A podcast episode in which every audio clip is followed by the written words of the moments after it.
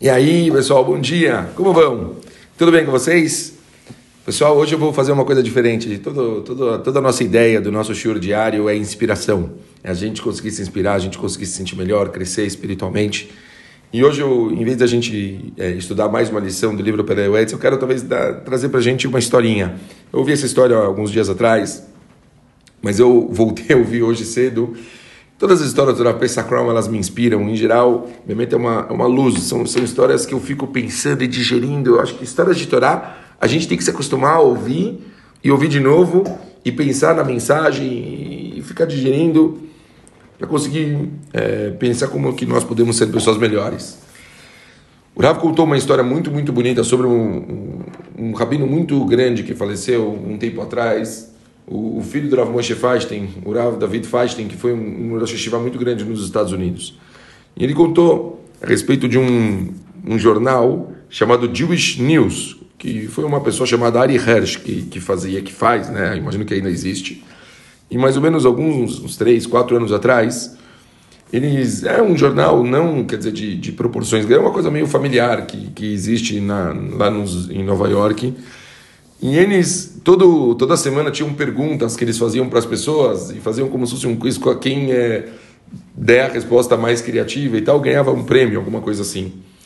E, e ele viu o Rav Crown e ele fez uma pergunta, falou, Rabino, a pergunta dessa semana é se você pudesse convidar três pessoas para jantar na sua casa, quem seriam as três pessoas que você convidaria?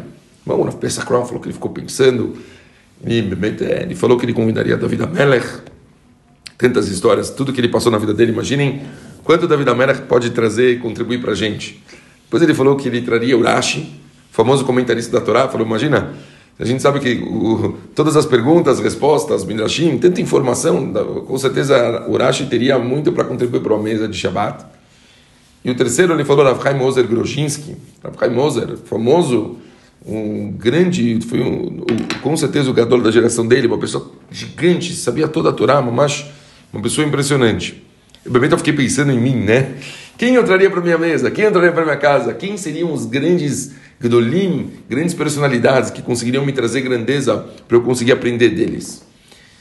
E, e o Rav, ele. Bom, eu faço essa pergunta para vocês, que vocês parem durante dois segundos, dez segundos e pensem quem seriam as três pessoas especiais que vocês trariam para a mesa para vocês conseguirem aprender, para vocês conseguirem ter uma mesa de Shabbat especial.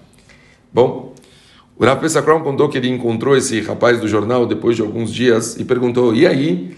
Quem foi a resposta, a melhor resposta? O Rabino falou: imaginei que foi a minha, mas as três personalidades que eu falei, imaginei, provavelmente foi a resposta mais legal.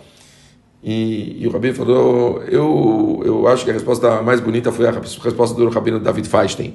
O Rav Pesachron na hora parou e falou: quê? Você perguntou para o Rosh Você chegou aí perguntar para ele?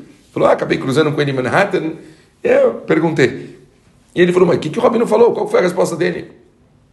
E ele falou, o Rabino respondeu, três pessoas pobres, três pessoas que precisavam, que precisariam ter onde comer.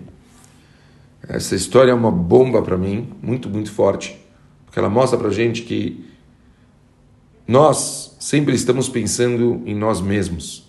Quem seria a personalidade que iria iluminar minha mesa? Queria me trazer respeito, trazer conhecimento para mim, sabedoria para mim.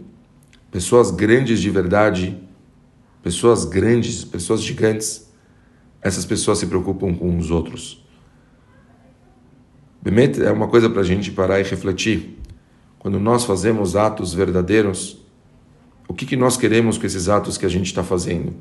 Será que a gente, no final das contas, está se preocupando com o nosso crescimento, se preocupando com a, a nossa recompensa, se preocupando com o nosso kavod, ou será que a gente está realmente se preocupando com os outros?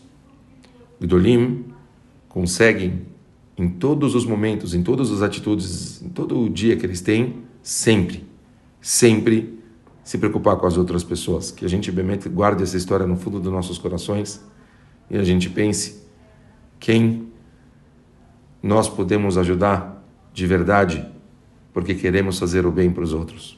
Um beijo grande para todo mundo e ótimo dia. Valeu, pessoal.